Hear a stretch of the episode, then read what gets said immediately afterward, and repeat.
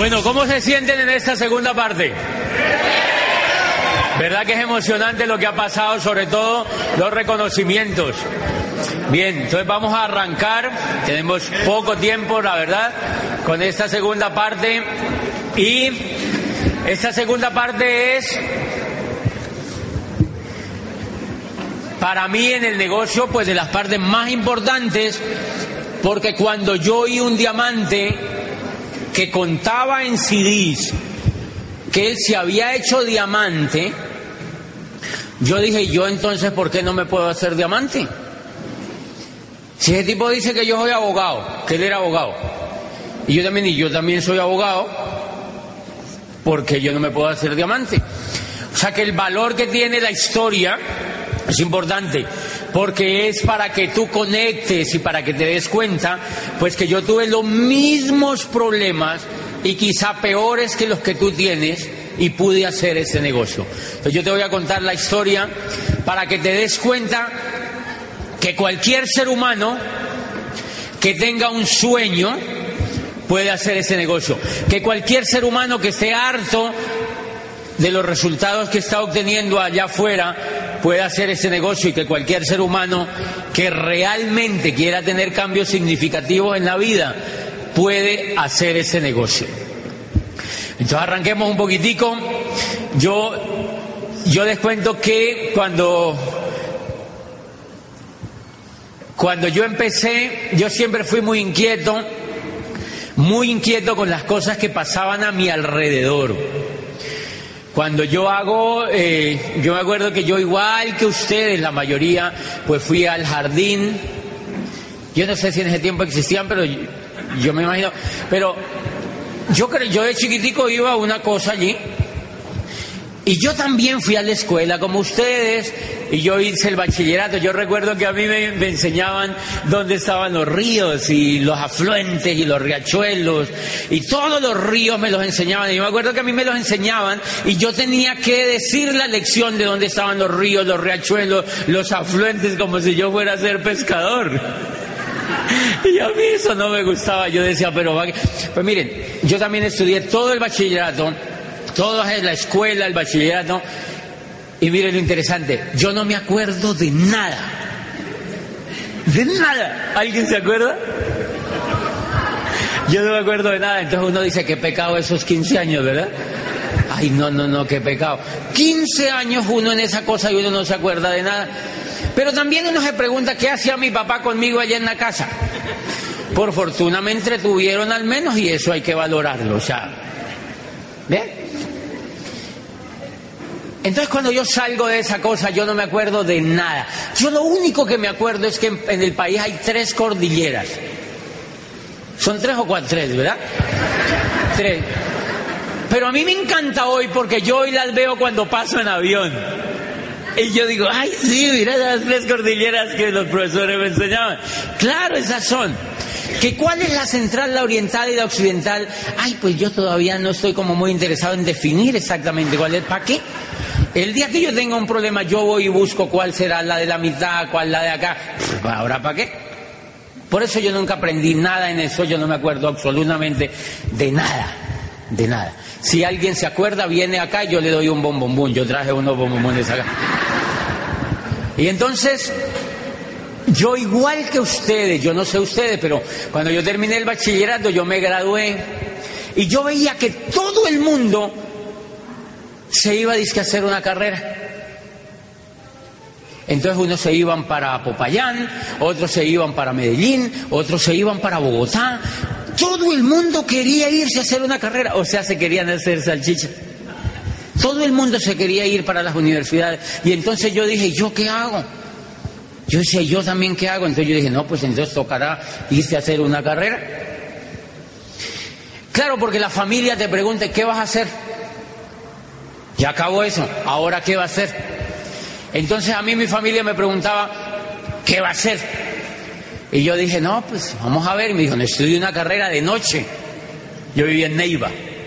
Entonces me, me dijeron, estudié una carrera de noche. Y entonces yo me puse a pensar y yo dije, si es tan difícil encontrar un profesor exitoso de día, imagínese de noche. O sea, yo dije, porque de noche la gente llega muy cansada. Y la gente, yo veía que yo empecé a estudiar una carrera nocturna y la, la gente llegaba así, sea, cansada de trabajar todo el día y hacer una carrera de noche. Y los profesores llegaban más cansados todavía que los alumnos. Entonces a mí no me llamaba la atención eso, yo quería algún ambiente más loco, pues como más lleno de energía y, donde se pudieran hacer otras cosas. Entonces yo por esos días llegó una, una revista a mis manos yo ya sospechaba que la educación no lo llevaba uno a ningún lado, o sea, la educación tipo salchicha ojo, porque no me opongo a la educación, no es lo mismo la educación que las carreras, ¿están de acuerdo? Tomás Alba Edison era un educado impresionante, el cerebro más brillante de los Estados Unidos, pero él no fue a la universidad porque en el colegio la maestra lo votó. En la escuela la maestra lo votó porque era un niño hiperactivo. Hoy a los niños hiperactivos los llevan donde el psicopedagogo, pediatra, y le dan una pastillita para que se vuelva bien imbécil.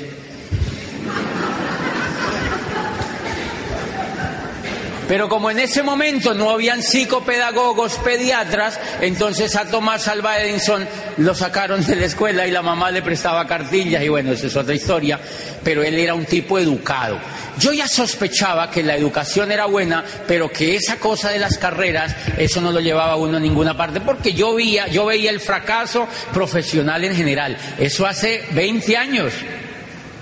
20 años. O sea, la era industrial ya llevaba churruscando de 30 años. La era industrial se empezó a caer en 1959.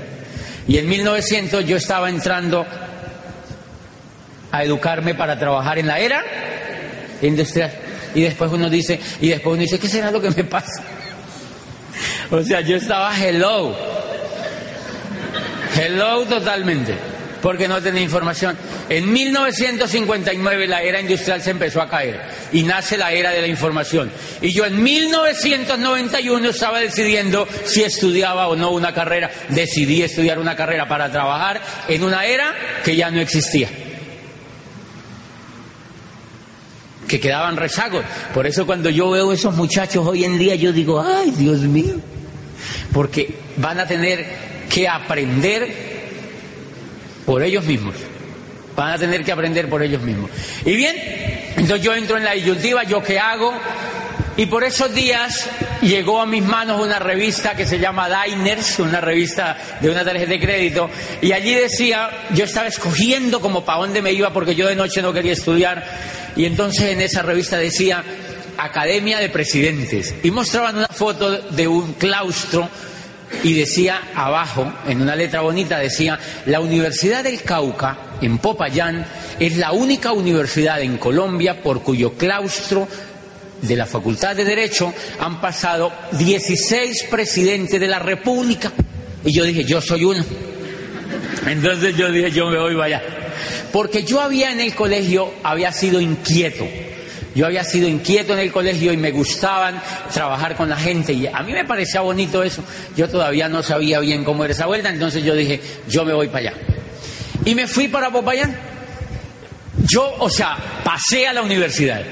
Pasé a la universidad y a mí me preguntó mi familia, me acuerdo que mi papá me preguntó, yo ya había pasado, tenía todo listo para irme y me preguntó mi papá y me dijo, ¿Y con qué va a vivir en Popayán? Y yo dije, oye, ¿verdad? Yo no, me he puesto a fijarme en eso. ¿Con qué voy a vivir en Popayán? Pero me hice el loco y no me puse a fijarme en eso, porque si me ponía a fijarme en eso, no me iba. ¿Se acuerdan que yo les contaba por qué los cucarrones vuelan? Porque ellos, los cucarrones son físicamente no pueden volar. Son muy grandes y las alitas chiquiticas. Ellos físicamente, si los llevaran a una cosa de física, ellos les demuestran con un estudio científico que no pueden volar. ¿Por qué vuelan? Porque ellos no conocen el estudio. a ellos no nunca se lo han dicho. Ni les importa. Cuando esos cucarrones entran a la facultad, ellos nunca vuelven a volar.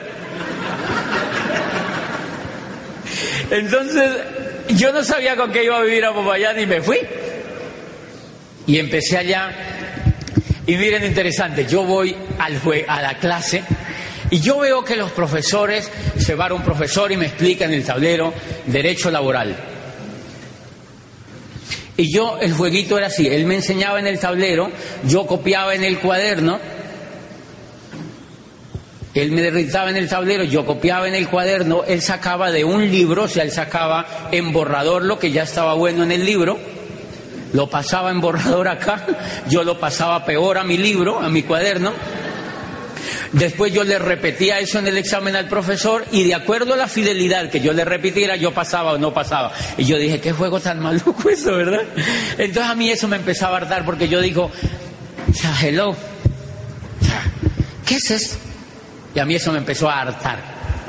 Y el, y el profesor de Derecho Procesal también me explicaba y me pintaba en el tablero dónde quedaba el tribunal. Decía, mire, este es el juzgado, usted viene y pasa la demanda por aquí, el secretario está aquí, tiene tres días aquí, usted pasa la demanda por aquí, mete la plata por acá y entonces ya sale el fallo. O sea, era todo como el procedimiento, ¿no?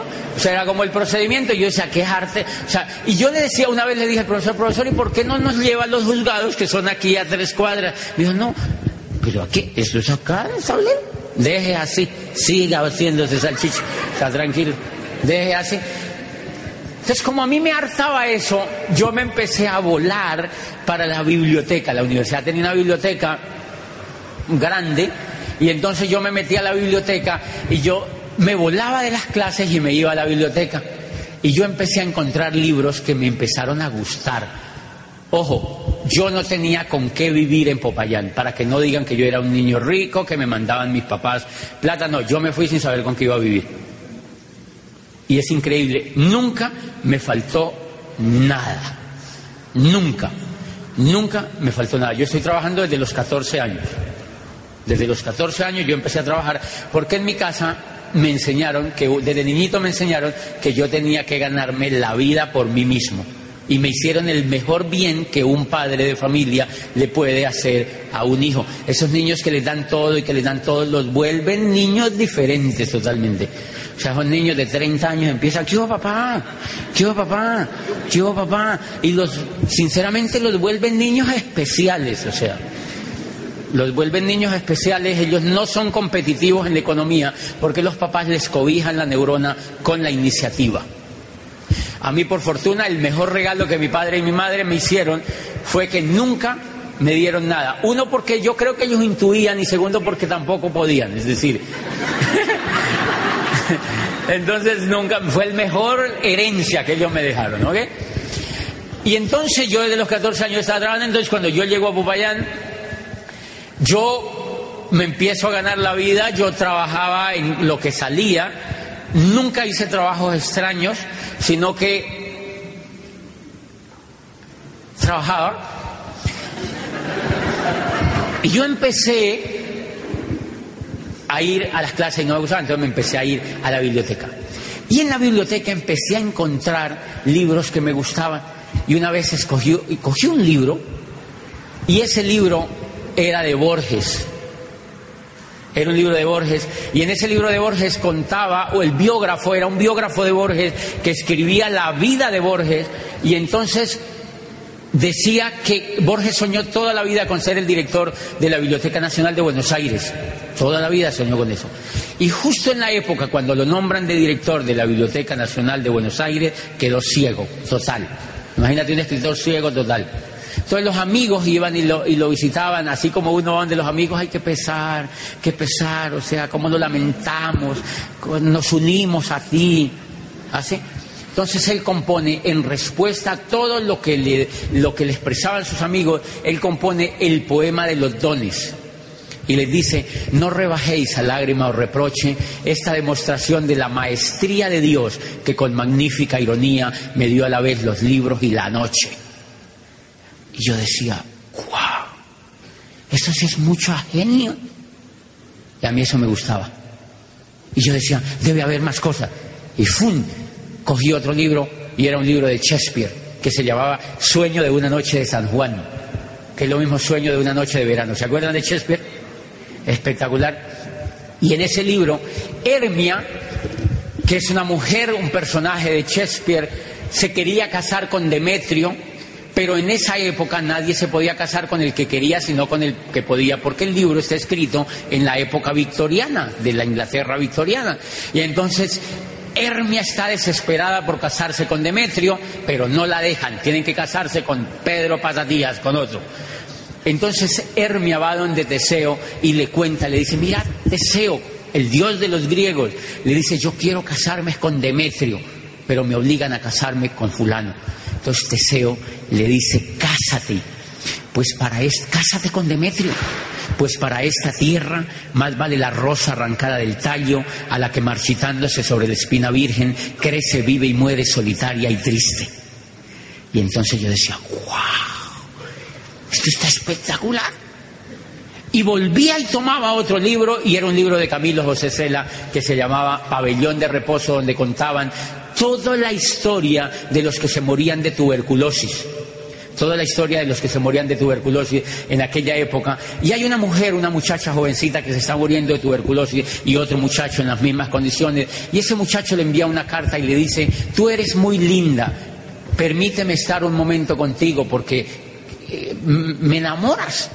Entonces la niña le dice, el lindo eres tú. Escribe una carta, el lindo eres tú. Tú tienes el corazón de oro.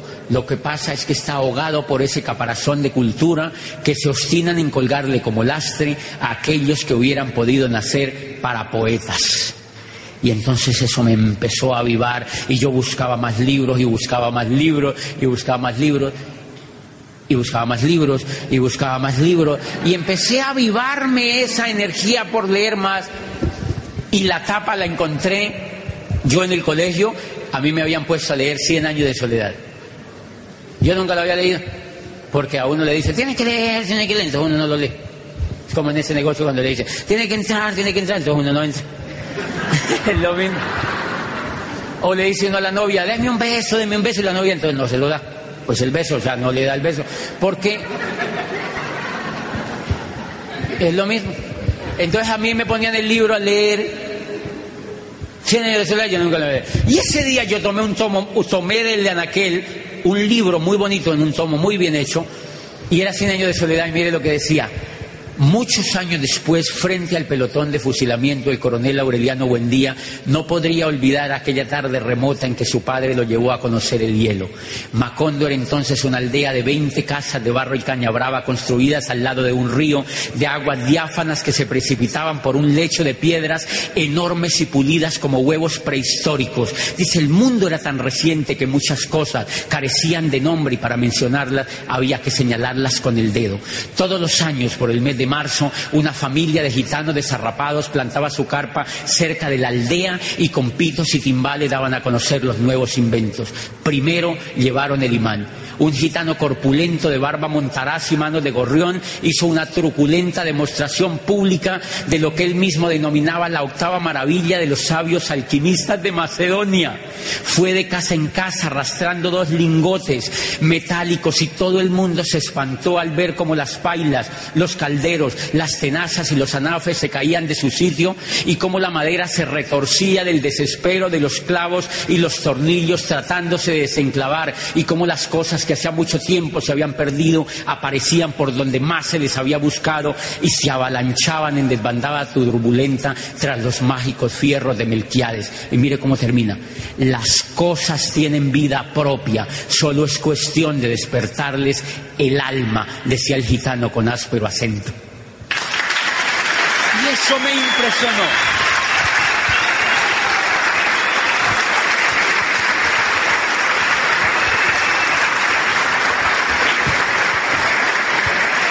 Y yo me quedaba, y yo me quedé atónito en la última parte. Las cosas tienen vida propia, solo es cuestión de despertarles el alma, murmuraba el gitano con áspero acento. Y yo dije, esto está como un secreto. Sin saberlo, yo estaba pegado del programa educativo. Ya tenía mi PEC y yo no lo sabía. Yo ya estaba estudiando el PEC y los demás estaban estudiando derecho.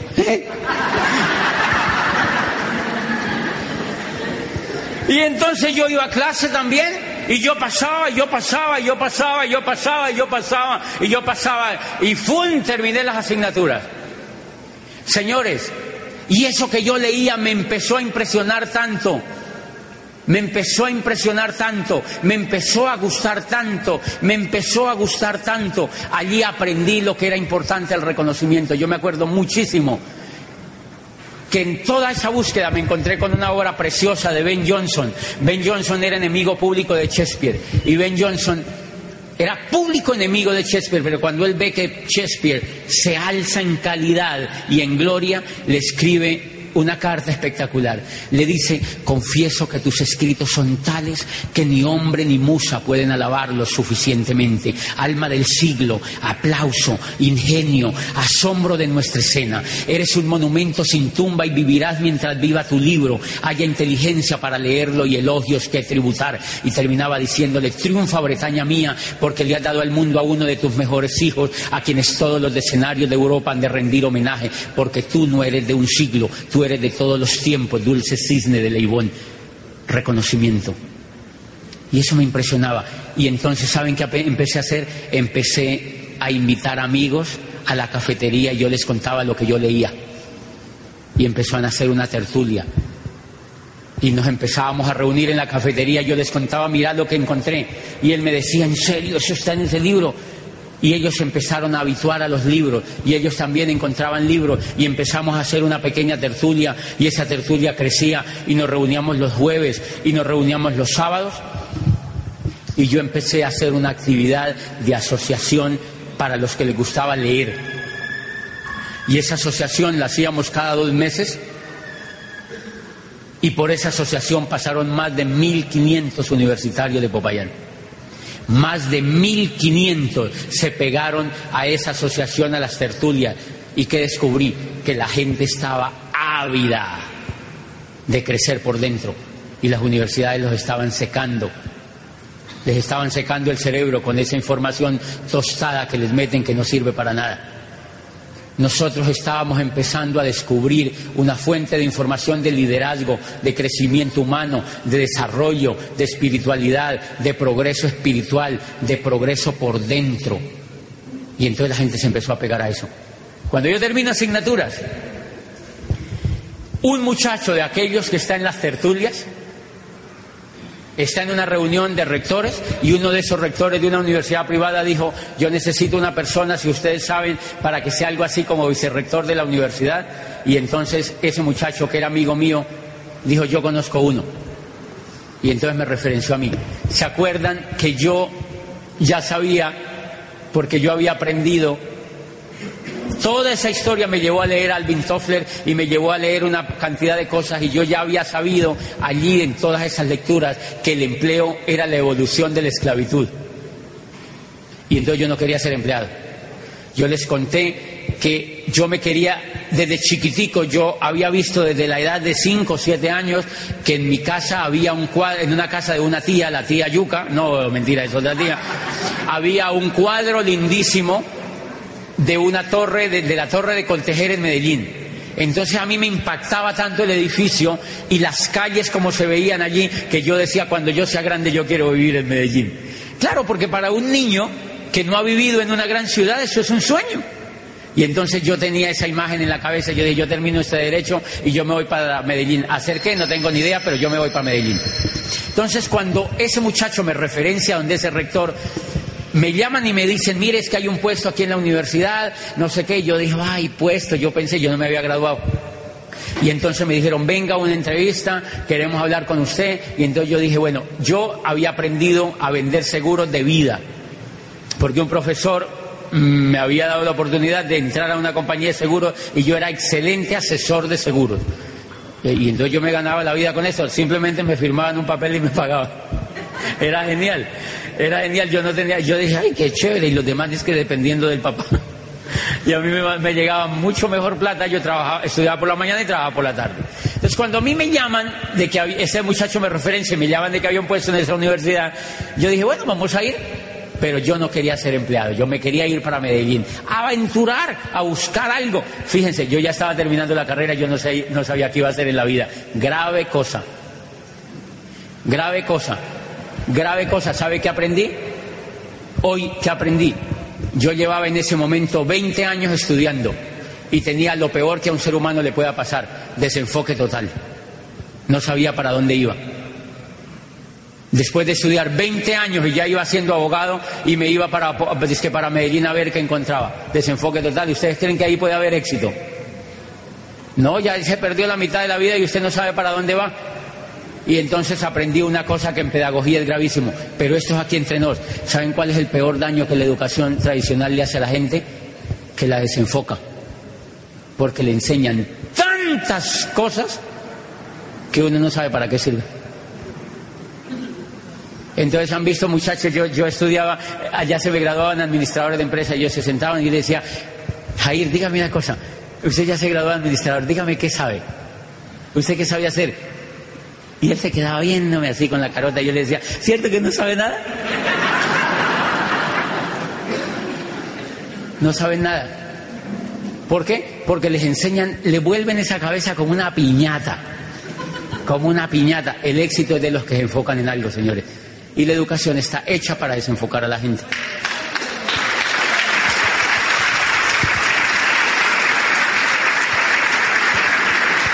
Entonces entran estos niñitos con la, por ejemplo, Beethoven estaba desde los cuatro años ya tocando el violín y a él no le dijeron, ay, vaya a la escuela que le enseñan aritmética. ¿Qué carajo?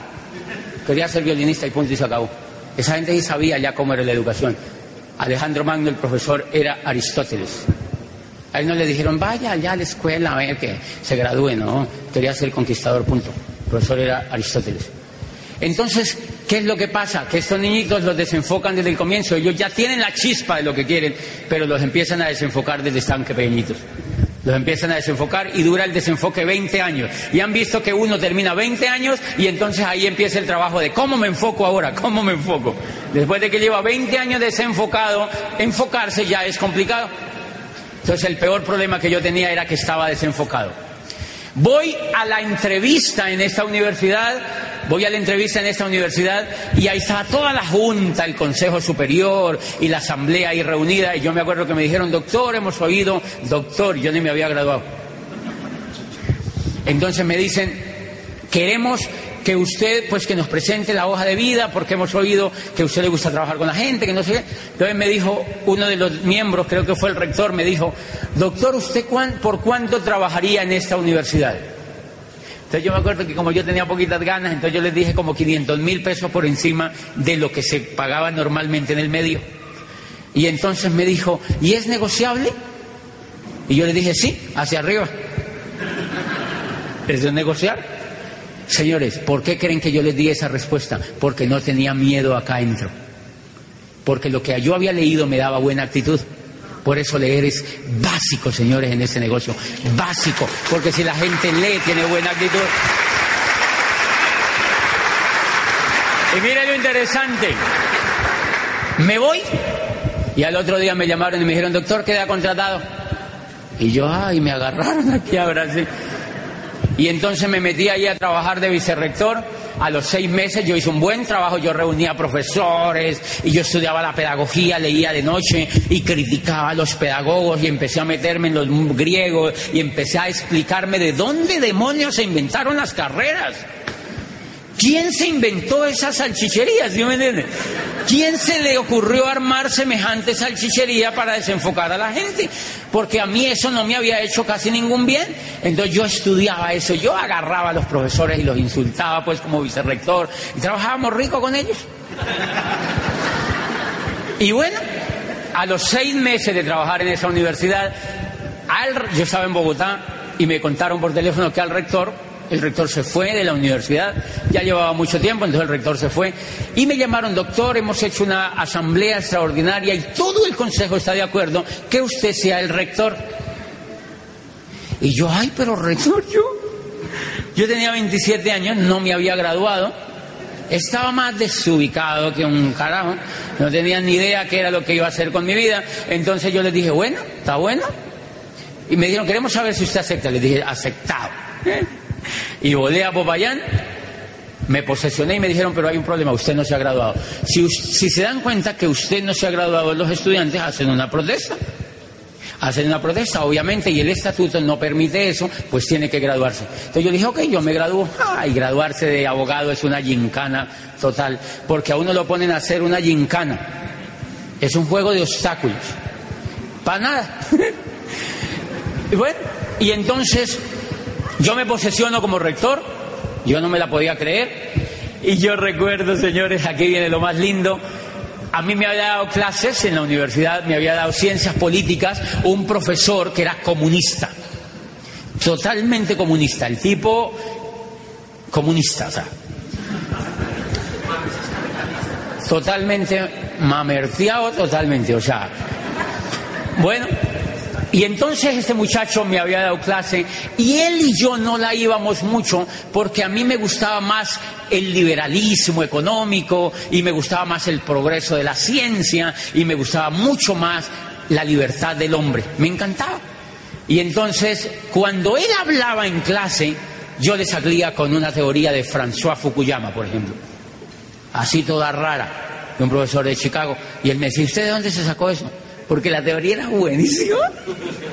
Entonces él vivía conmigo así como ta, ta, ta, y no me quería mucho. Me quería, creo que era asesinar. Pero no la íbamos muy bien. Pues miren, cuando yo soy nombrado rector me llega una tarjeta y quien firmaba la tarjeta era el decano de la Facultad de Derecho de la universidad. Ese profesor había sido nombrado como decano simultáneamente cuando yo era nombrado rector de la otra. La diferencia era que yo era rector y él era decano pues éramos de universidades diferentes, pero él me manda una tarjeta espectacular y decía, nos alegra enormemente que un alumno tan temprano, egresado de nuestra alma mater, aún, pues no decía aún sin graduarse, pero ya egresado tan temprano de nuestra alma mater, eh, ya sea el rector de una de nuestras universidades. Y entonces yo, yo dije, uy, no, entonces yo voy es para arriba en esta vaina, ¿sí entiendes? Y entonces yo feliz y tal, le hice tarjeta, así yo casi le enmarco. Y bueno, era el decano. Justo en esa semana, yo dije, bueno, si el decano me manda a felicitar, es el que no me quiere, yo no me he graduado, ¿será que ablanda? Pues porque él es el que decide prácticamente el grado. Señores, la amistad sirve en todo. Lo que pasa es que uno no lo sabe. Eso está en una cosa que se llama cómo ganar amigos e influir sobre las personas que se leen este negocio. En esta universidad. Pues justo en esa semana llega el decano, ese decano que me manda la tarjeta, llegó a la oficina mía con una cara de, de aquí hasta aquí, la sonrisa. Yo dije, me viene a felicitar otra vez en vivo. Y cruzó, la secretaria me dijo, doctor, el decano de la Facultad de Derecho viene a saludarlo, quiero hablar con usted. Y abrió la puerta y entró con una sonrisa. Yo era la primera vez que le veía los dientes. Porque era medio amargueta, yo nunca lo había visto sonreír. Y yo, yo dije, uy, doctor, pero qué, qué chévere tenerlo acá, mi profesor, ilustre. Y bueno, entonces él entró acá a la rectoría, yo me senté, yo tenía una oficina pues grandotota así, y, y con unas banderas acá de Colombia y tal así. Y entonces yo tenía un escritorio así, uff, o sea, un chiquero grande tenía yo así. Entonces, yo estaba sentado allí y este, este decano entró y me dice, yo ya lo felicité, pero vuelvo y lo felicito, doctor, no sé qué. Yo le dije, ¿por qué está tan contento? Yo lo veo muy contento, yo no creo que sea por mi nombramiento. Y me dijo, no, es que le vengo a contar algo. Conocí un negocio. Eso fue año de 1998. Año de 1998 conocí un negocio espectacular y decía así, decía así increíble, nos vamos a hacer millonarios, nos vemos en las playas del mundo, nos vamos a hacer millonarios, nos vemos en las playas del mundo. Y yo decía, Este man se churreteó de ese coco, o sea. Yo dije, qué man tan raro como está. Y él decía, sí, nos vamos a hacer millonarios, nos vemos en la playa del mundo, venga, sentémonos. Y yo le cuento, y yo le dije, negocio de, porque yo decía, negocio era. Si era remamerson. O sea, esto no lo graban por fortuna, pues. Entonces, y entonces yo le dije, ¿qué negocio es? Y entonces me explicó, es una empresa de unos productos y que hay jabón y hay no sé qué. Y yo le dije, ¿y de dónde es la compañía? Y me dijo, es americana. Y yo dije, comunista. Empresa americana. Con todo lo que este rajó de los americanos. Y ahora está emocionado con una empresa de jabones que... Increíble. Esto es Sodoma y Gomorra. La caída del muro de Berlín otra vez aquí con este señor. No, no, no, de razón el mundo está desvirolado.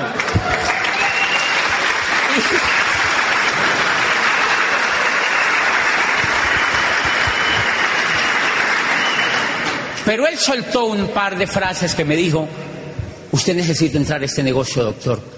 ¿Dónde estará dentro de cinco años? Era como un loro que repetía, él lo había oído de alguien, o seguramente lo había oído en, en. Y él decía, ¿dónde estará usted dentro de cinco años? Y yo decía, no, pues por ahí de presidente de la República, porque yo ya soy rector de esta cosa aquí, o sea, al menos ministro, ¿no? Yo no le paraba bola, ¿dónde estará dentro de cinco años? Manta loco. Bueno, y entonces volvió y me decía, no vamos a ser millonarios, nos vemos en las playas del mundo. Y yo decía, pero ¿cuáles playas del mundo? Si aquí en Popayán no hay playas, eso a mí no me interesa. Uno no tenía familiaridad con el mar. Pues bien, en Popayán lo único que hay es un río que se llama Río Molino. Amarillo ya baja, pobrecito. Un río muy contaminadito ya. Y entonces no hay playas allá. Y ese lenguaje me parecía re loco. Entonces él se sentó y me hizo un monacho ahí en una hoja. Yo no sé ni qué me mostró. Yo le dije, ¿y usted qué, como que qué es lo que quiere? Le pregunté y me dijo, que entre, me dijo. Que entre, doctor, conmigo a eso. Y vuelve ahí, no, vamos a ser millonarios y nos vemos en las. Y yo, yo dije, ¿cuánto vale la entrada? Y me dijo, 280 mil pesos. Y yo dije entre mí, ¿tanto? Porque imagínate el sueldo de un rector. O sea, a mí eso me parecía que era como sacarle el pelo a un reloj. O sea, entonces a mí me parecía harta plata. Y entonces yo le dije, ah, ok. Entonces él me dijo, yo, yo pensé en un instante, yo dije, bueno, este es el decano. Yo no me he graduado. Este es el decano, yo no me he graduado. Este es el decano, yo no me he graduado. Él tiene mucha influencia en el grado. Este es el decano, yo no me he graduado. Me invita a un negocio de jabones y una vocecita me dijo inmediatamente, entre idiota.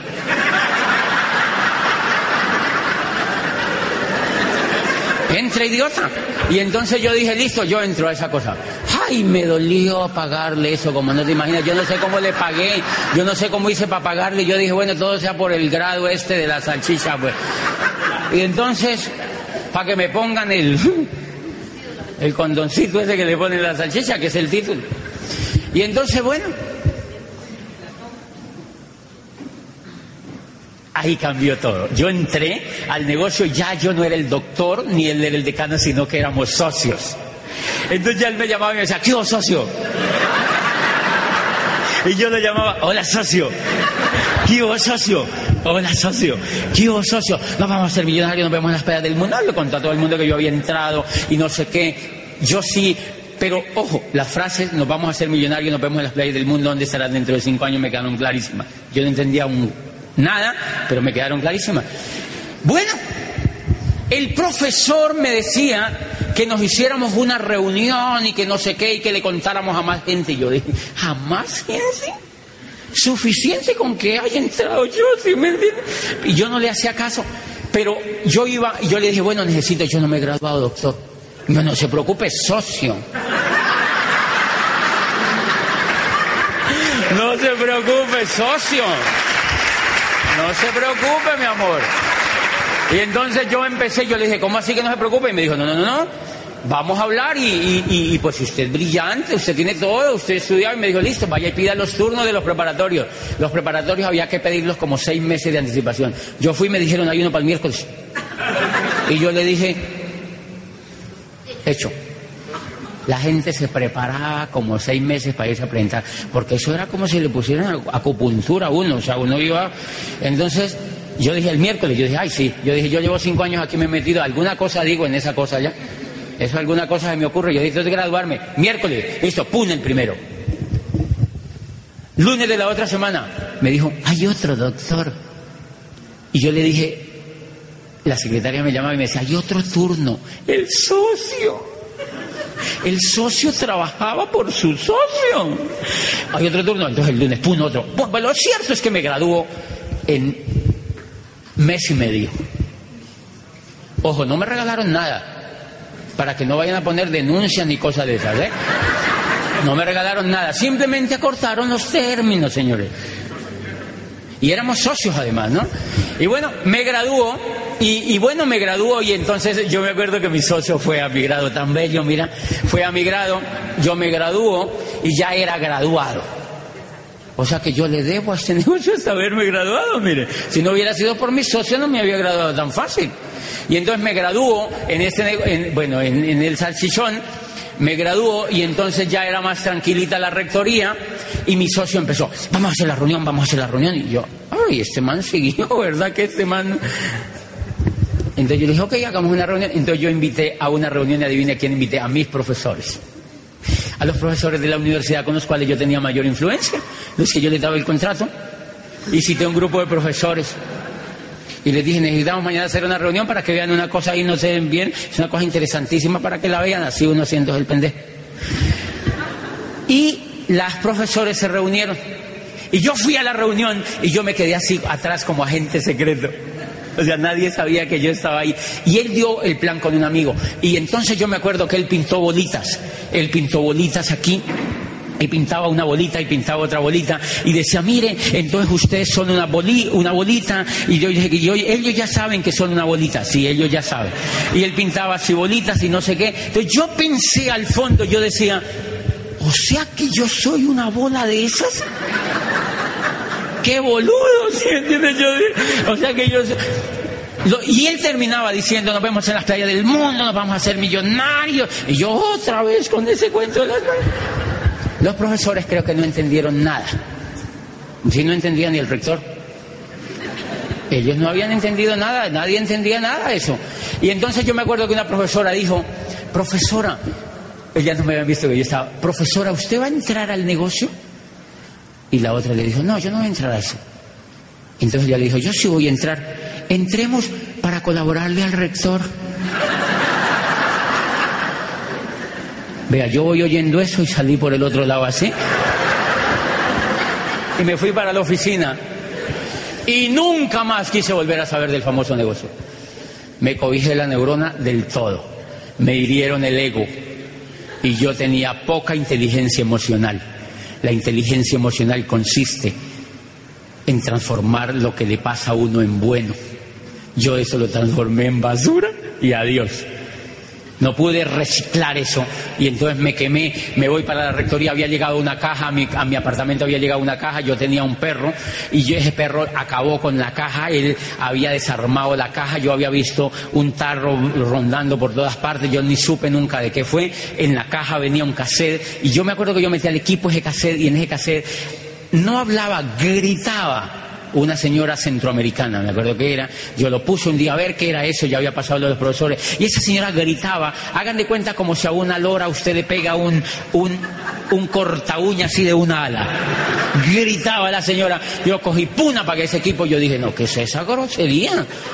Yo acostumbraba a los, discursos académicos, así circunspectos y todo. Yo apagué eso y no quise volver a saber. El decano me llamaba y yo decía, ay, no, yo ya me gradué, ya deje, deje así, deje así, deje así. Bueno, pasó el año, yo seguí de rector, yo no me renové, yo no me renové, yo seguí de rector y miren lo que empecé a notar. Yo trabajaba, me iba en la casa, trabajaba todo el día, me iba en la noche a ver televisión. Trabajaba, veía televisión y compraba. Trabajaba, veía televisión y compraba. Primero, carro nuevo, fiao. Tarjetas de crédito, corbatas, trajes y un apartamento, fiao. ¿Ustedes han conocido a alguien que haya hecho eso?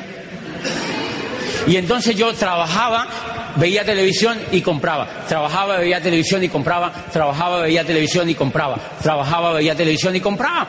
Y llegó un momento en que todo lo que compraba la plata no me alcanzaba, entonces yo prestaba plata compraba con las tarjetas de crédito, entonces empecé. Trabajaba, veía televisión, compraba y me endeudaba. Trabajaba, veía televisión, compraba y me endeudaba. Trabajaba, veía televisión, compraba y me endeudaba. Y yo me empecé a hartar.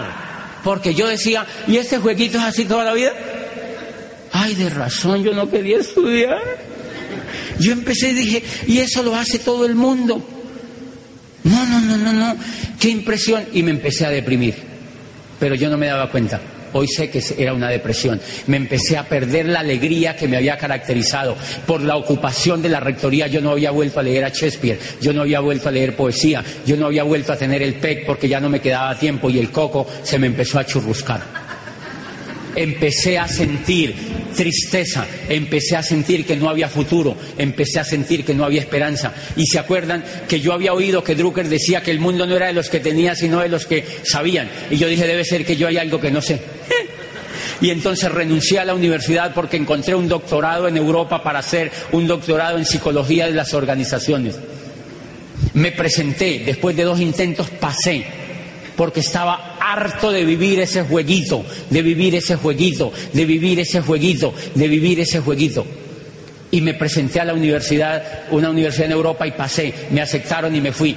Renuncié ahí mismo a la universidad un año antes de que fuera mi viaje para Europa. Y ellos sabían que yo me iba y en un año no nombraron rector, esperaron que yo me fuera porque trabajamos muy bien y cuando yo me fui nombraron un encargado que no tenía todavía el perfil, digamos, como para asumir el cargo y lo nombraron ahí provisional. Y entonces yo me voy para Europa, hicieron fiesta de todo y ¡fa! Y me fui. Y allí en Europa yo sacaba pecho allá, a hacer un doctorado. Cuando llego a la universidad ya habían doctorados hasta para pegar botones. en serio, habían doctorados hasta para pegar botones, mi amor. O sea, se inventaban doctorados para qué, para todo, por eso es un negocio sino que uno no se la pilla, pero eso es un negocio, de eso viven las universidades. Y entonces, ¿cómo les parece que yo me encontraba con gente de Alemania, de Brasil, de Estados Unidos, de Singapur, de no sé dónde, de Chile, de todo el mundo? Y una vez estaba yo haciendo una cola en una universidad para pagar la asignatura en una de las facultades, y un muchacho me saludó y me dijo, ¿tú de dónde eres? De español. Y yo le dije, yo vengo de Colombia. Y me dijo, ah, vienes de América. Y yo, no saben que existe Colombia, qué pega. Y entonces yo le dije, sí, vengo de América. Y me dijo, ¿ya qué has venido a Europa? Era 2001, año 2001, donde todo, ¿se acuerda? Bueno, entonces me dijo, ¿ya qué has venido a Europa? Y yo le dije, vine a hacer un doctorado, así sacando pecho. Y me dijo, ¿y te has venido de América a Europa a hacer un doctorado? Yo le dije, sí. Al ratico le pregunté, ¿y tú qué haces? Y me dijo, yo acabo de terminar mi licenciatura. Y yo le dije, ¿no vas a estudiar un doctorado? Y se quedó viéndome y me dijo, ¿y eso como para qué? y me di cuenta de la primera realidad. Señores, los únicos que estudiaban doctorados era gente que iba becada por universidades públicas, universidades o institutos o la Reina Sofía, allá todo el mundo beca a todo el mundo y los que no tienen que gastarse más la plata, entonces mandan a los profesores para Europa porque aquí creen en este país que con doctores se va a salvar el país. Eso cree la ministra de Educación, que es que con doctores se va a salvar el país, o sea, con cazadores de dragones. Y entonces, yo empecé a notar una cosa, que los únicos que estudiaban era gente que iba becada, y yo en las reuniones veía, a mí me yo decía, ¿y tú con qué, quién te paga? A mí me becó la reina Sofía, a mí me becó el príncipe Felipe, a mí me becó el gobierno de Brasil, a mí me becó la Universidad del Quindío, también becaba, a mí me becó la Universidad de Antioquia, a mí me becó la del Atlántico, a mí me becó la Universidad de La Habana, y yo decía, ¿y a mí quién me becó? Yo era autobecado otra vez, ya llevaba 30 años autobecándome y estaba pobre y despistado. Y el doctorado era una extensión de la carrera, igualitico otra vez. El profesor explicaba, uno copiaba, pasaba en borrador y volvían y lo examinaban. Y yo dije, ay no, qué horrible. Y yo había estudiado con el padre Borrero una cosa que se llamaba Historia de la Universidad. El padre Borrero fue rector de la Javeriana, nos hicimos muy amigos y él me prestaba una información espectacular sobre dónde habían sacado la universidad. Y entonces yo me acordé de que en esa época, en la época medieval, había que ir a las universidades porque los libros estaban en las abadías. Entonces no se podían cargar para otro lado porque no habían sino mulas. ¿Y cómo se llevaban unas mulas con un mundo de libros para Roma? Entonces los de Roma iban a París mejor. porque era muy pesado. Pero el mundo cambió, la internet, las telecomunicaciones, todo, y nosotros ya desde Europa. O sea, siguieron con la neurona cobijada haciendo lo mismo. Entonces yo negocié con la comisión de doctorados y me volví para Colombia. Negocié con ellos que yo me volvía para Colombia y avisé en Colombia que yo me venía. En Colombia se enteraron que yo me venía. Pero antes de yo, yo entré en un desespero impresionante porque ahí sí estaba perdido del todo. ¿Qué esperanza tenía? Otra vez a venir a trabajar, mire lo que yo hacía. Yo decía otra vez a trabajar, ver televisión, comprar y endeudarme. Trabajar, ver televisión. Y yo decía, no debe ser que así es la vida porque todo el mundo hace eso. Y yo me acordé, yo me acordé, yo me acordé, yo me acordé de una cosa. Yo había leído, saben ustedes, miren lo, miren lo que yo hacía. Trabajaba, veía televisión y compraba. Y estaba en Europa a, puertas de volverme para acá otra vez a hacer lo mismo. Miren lo que hace un cerdito. Lo que hace un cerdo es lo siguiente. Él come y duerme. Come y duerme. Come. ¿Qué era lo que yo estaba haciendo? Lo mismo, solo que además trabajaba. El cerdito come y duerme. Por eso ustedes nunca han encontrado un cerdito que diga, ¿cuándo yo tendré un chiquero así de grande como esto? Algún día. Él no sueña, el cerdo no sueña porque él lo único que espera es que le llegue su Navidad. O sea que yo descubrí una cosa, yo llevaba 30 años estudiando y la universidad, me, toda la educación me había puesto a vivir como el cerdito, mire, porque nunca me enseñaron a soñar. Nunca me enseñaron a soñar. Y descubrí una cosa, me acordé de que yo había leído en Victor Drocher que la diferencia entre los seres humanos y los animales es que los animales no sueñan, los únicos que sueñan son los seres humanos. Y yo saqué la primera conclusión, o sea que esta pinche educación que yo he tenido, lejos de volverme a mí ser humano, me ha animalizado, porque no me ha enseñado a soñar porque llevo 30 años estudiando para trabajar, ver televisión y endeudarme, para trabajar, ver televisión y endeudarme. Eso es lo único que yo sabía hacer. ¿Ustedes han visto gente afuera así que ha estudiado y hace lo mismo? O sea, gente que la, desanima, la animalizaron mediante la educación de la era industrial. Y entonces yo me acordé ahí de mi rector, de mi decano, que él me había dicho, existe una empresa que se llama Amway para montar un negocio propio. ¿Dónde estará dentro de los cinco años? ¿Y cuál era la respuesta de mi corazón? Peor que antes. Peor que antes por no haber hecho caso, por no haber escuchado información, por no haber sido juicioso, por haber sido egoísta quizá con la información. Y miren lo interesante, me acordé del tal Amway y busqué en internet Amway España y me apareció Amway España, edificio Pacífico, el Hospital de Lobregac en Barcelona.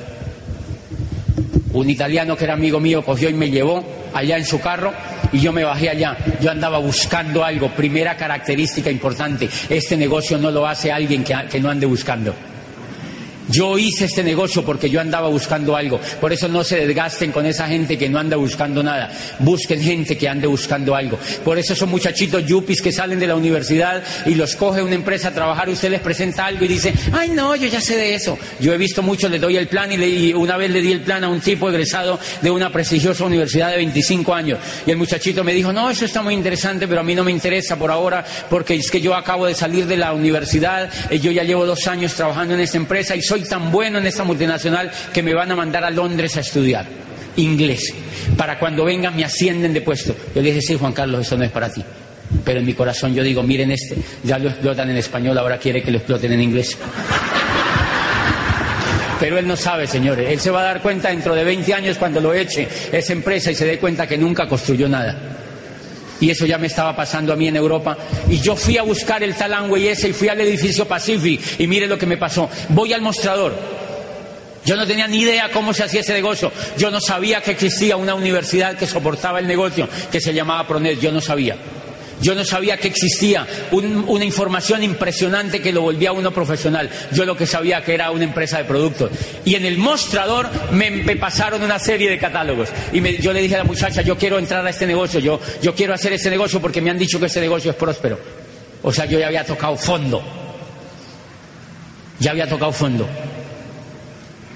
Por eso hay mucha gente que no ve esto, porque están esperando tocar fondo. Están esperando tocar fondo. Yo ya había tocado fondo el orgullo ya se me había bajado y empecé a buscar ahora sí las soluciones. La muchacha me prestó a mí un, grupo de catálogos, paquete de catálogos. Yo le dije, yo quiero hablar con la persona más exitosa que hay aquí en España para yo aprender y para que me enseñe. Y la muchacha me dijo, ok, le voy a presentar con doña Rosa. Yo en todos los seminarios les cambio el nombre porque para que no la busquen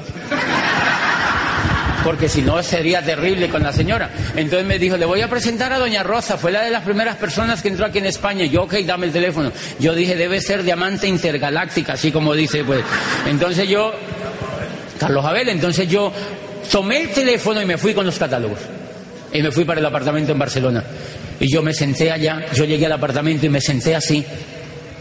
Y yo veía los catálogos y yo decía, yo veía crema de dientes, jabones, desodorantes, cosas de afeitar, y yo veía esto y yo decía, es rector universitario, columnista de prensa, abogado, psicólogo, estudiante de doctorado. Y estoy a punto de entrar a la venta por catálogo.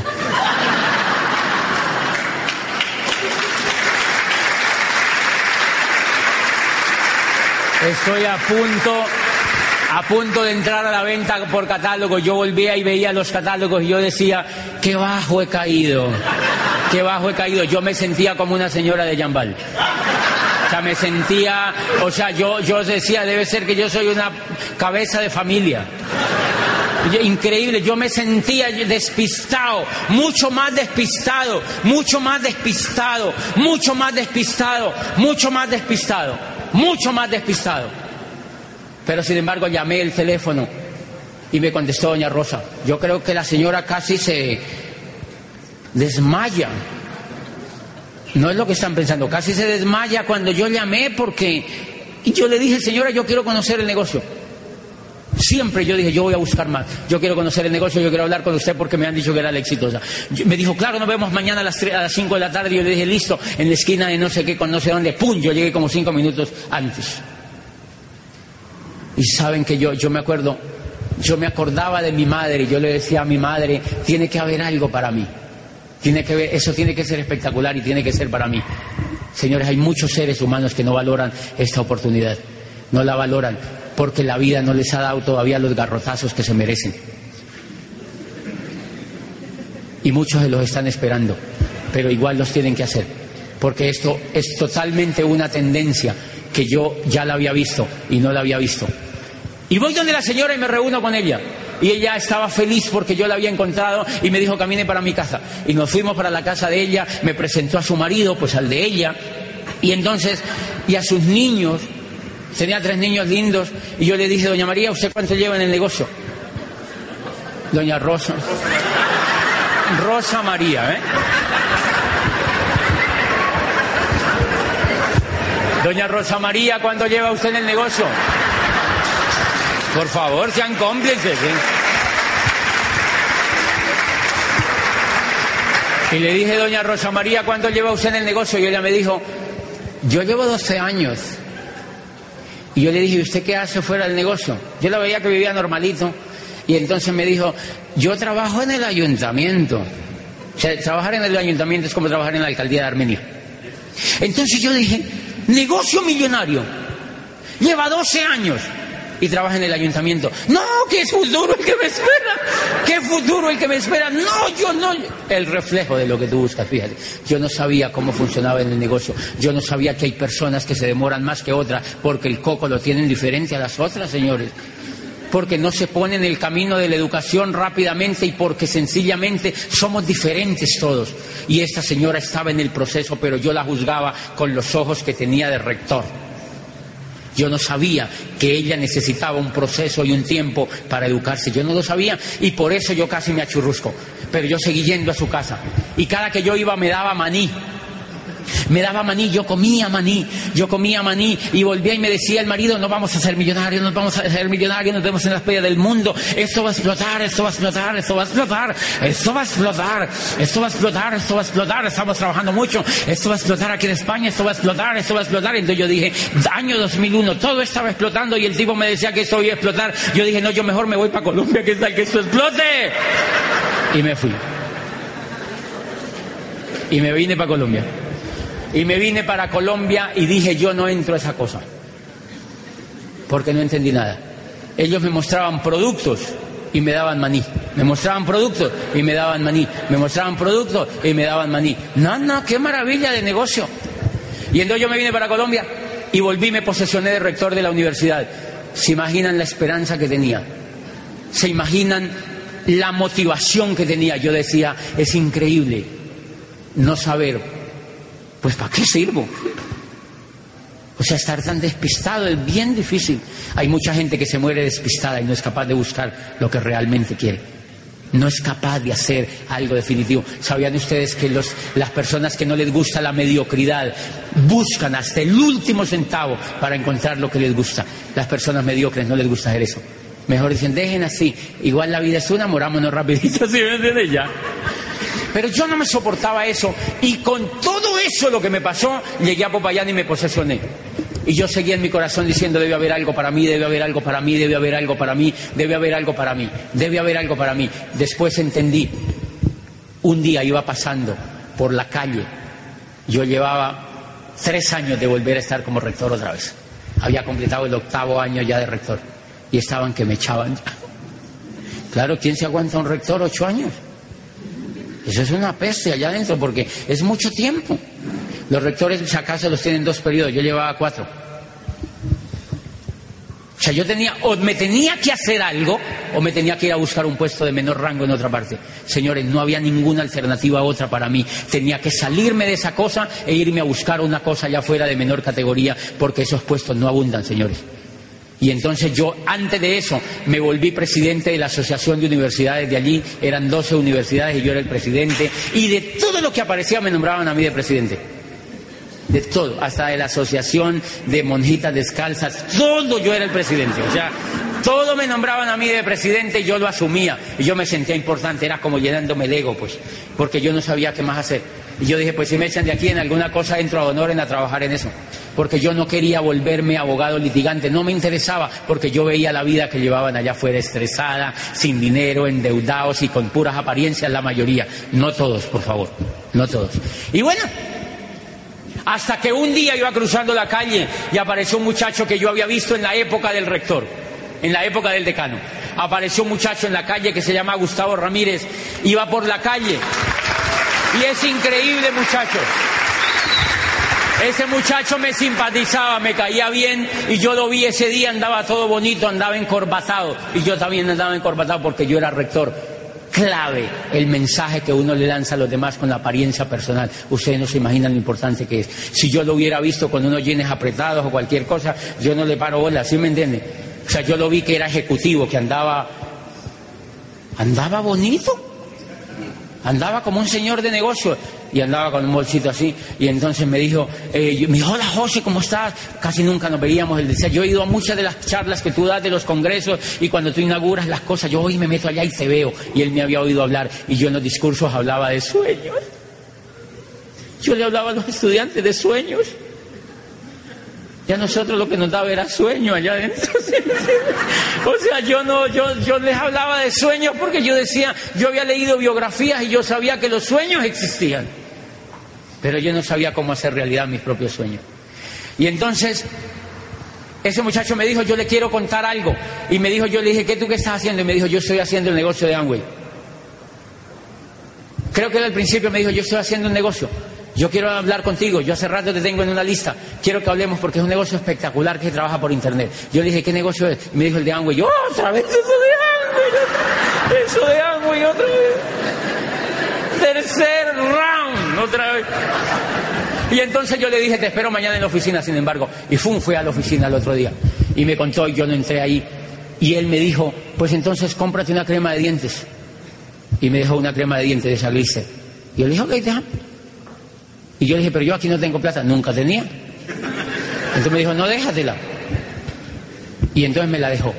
¿Y cómo les parece que yo, como a los tres días me lo encontré en el Parque Caldas de Popayán, yo iba pasando así de rector, yo iba a otra, porque como yo era el presidente de la Asociación de Universidades, yo iba a todas las doce rectorías. Y yo entraba de una porque yo era el presidente de las universidades. No ganaba un carajo, pero yo era el presidente de la universidad. Entonces yo iba, yo iba pasando para allá y yo lo vi en el Parque Caldas. Y él iba otra vez bien vestido e iba con un bolsito de esos de cargar guayos. Así. Y entonces yo lo vi de lejos y yo sabía que en ese bolsito llevaba cremas de dientes. Y yo pensé, uff, a ver gente berraca en la vida.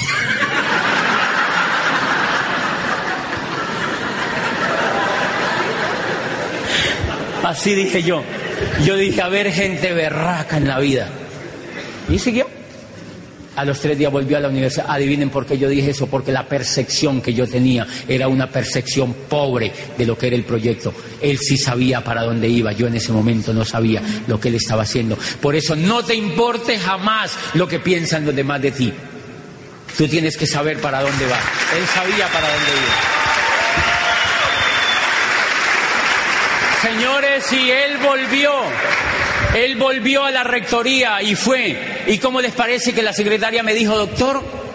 Allí está el señor Gustavo, el de la crema de dientes. Y yo, ay, a cobrar esa crema de dientes. Yo nunca tenía para pagársela, se los aseguro.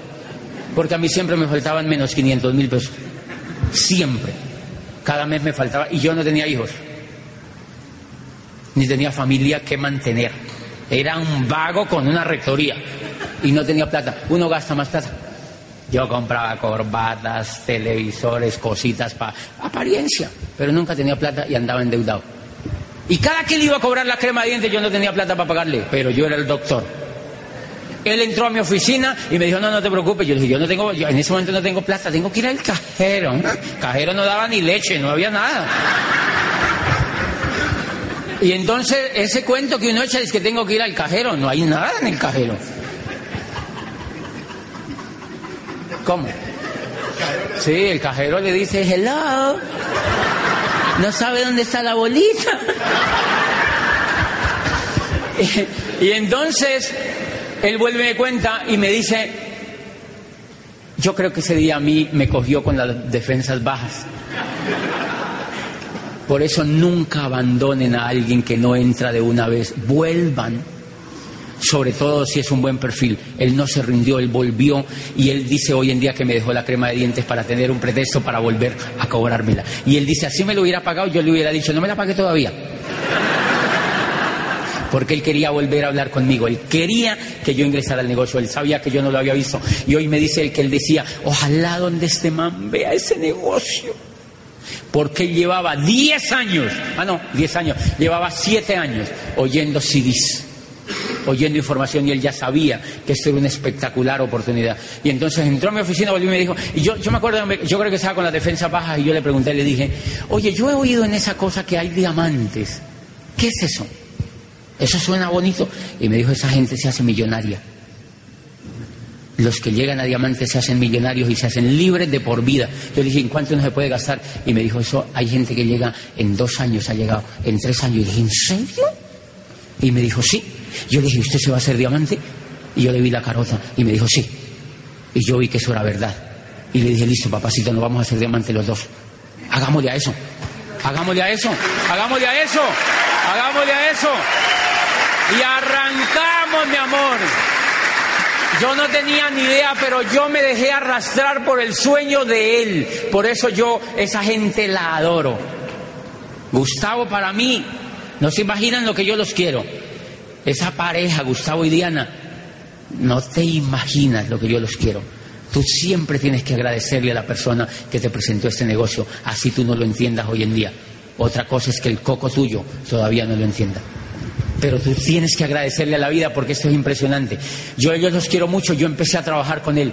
Una vez me llegó a mí con una caja de cassette, una cajita de cassette, un paquetico de cassette y me lo dejó y a los ocho días me dijo, ¿ya los escuchó? ¿Ya los escuchó? Y yo, no, yo no los he escuchado porque yo no tengo equipo. Tengo equipo, pero no es de cassette, es de CDs, en el carro. Entonces él decía, no, ¿cómo hacemos? Y en tu casa no tengo un equipo. No, sí, yo tengo un equipo, pero no funciona la casetera. ¿Yo puedo ir a tu casa y te lo arreglo? Y se fue a mi casa y se sacó el equipo y se lo llevó a arreglar el equipo porque él quería que yo oyera los cassettes.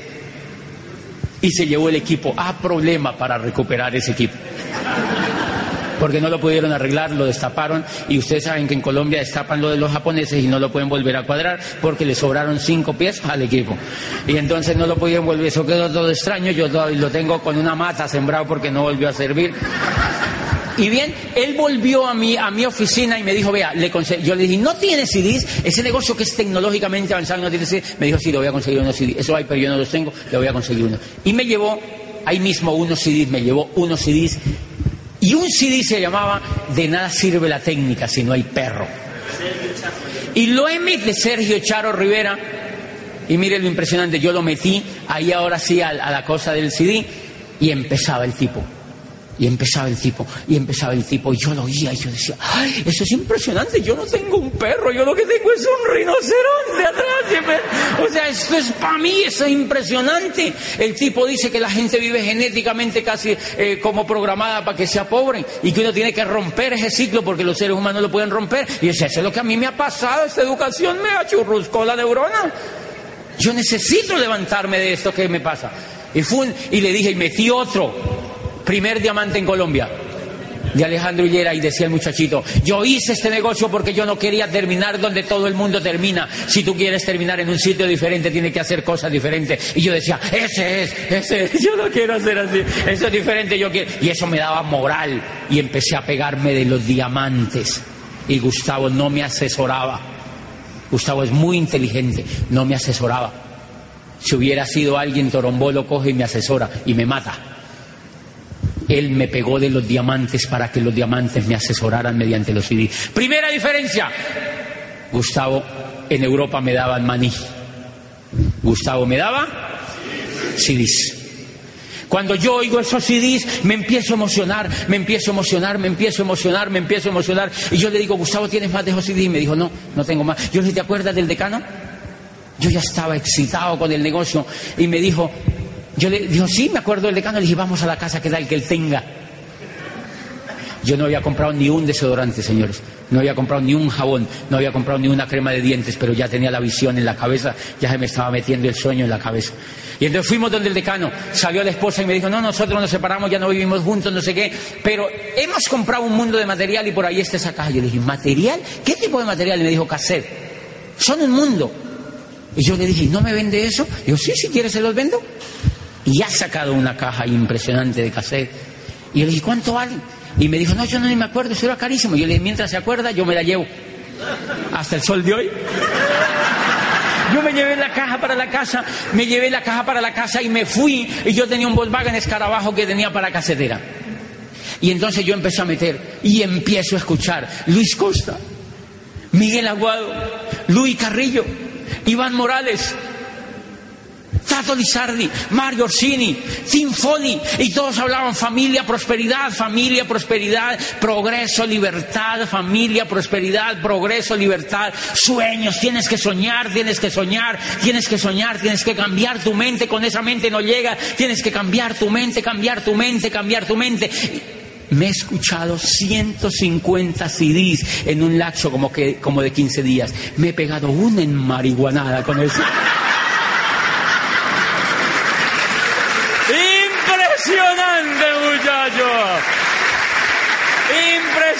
day.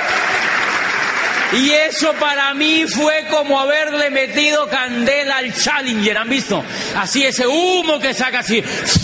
Y yo me levé y me iba y me iba y empecé plan, plan, plan, plan, plan, plan, plan, plan, plan, plan, plan, plan. Y me decían, eso es sangre, yo ya sé, listo para un lado el otro. Pero como yo seguía plan, plan, plan, plan, los que se morían no había quien los enterrara porque yo no tenía tiempo para fijarme en ellos. Y entonces como nadie los enterraba, los demás empezaron a dar cuenta que los que se morían nadie los enterraba y entonces se dejaron de morir. Ese es el secreto de ese negocio, muchachos. Si tú trabajas, si tú trabajas y sabes para dónde vas, tú te haces diamante. Porque eso fue lo único que yo hice pero estaba emocionado con el sueño. Yo aquí hay gente que le digo, escucha CD y me dice, sí, hace como un año. Hello.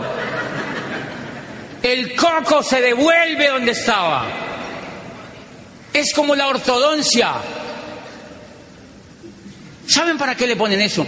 Porque los dientes tienen una memoria genética y el, el, cable hace así y ellos se vienen así. Por eso es que tienes que pegarte al PEC, por eso es que tienes que pegarte al programa educativo, porque es el que te tiene así. Siempre adelante, siempre adelante. Si tú te despegas, te vuelves para atrás. Por eso no juegues con el programa educativo y eso es la explicación de por qué la mayoría de la gente no puede hacer este negocio, porque no son serios en volverse profesionales para volverse diamantes, señores. Lo único que yo hice entonces fue pegarme a ese programa educativo incondicionalmente y plan, plan, plan, plan. Y empezó a crecer el negocio. Vamos a la convención, vamos a la convención, vamos a la convención. Y yo empecé a transmitirle el sueño a otros, empecé a transferirle el sueño a otros. Y no te imaginas cómo la vida ha cambiado, muchachos. Cuatro añitos para hacerme libre de por vida cuatro añitos de educación de calidad para ser en la nueva economía y pónganme lo que quieran, señores. Nos vemos como diamantes. Buenas noches, Armenia, gracias. Buenas noches y gracias, gracias por estar aquí.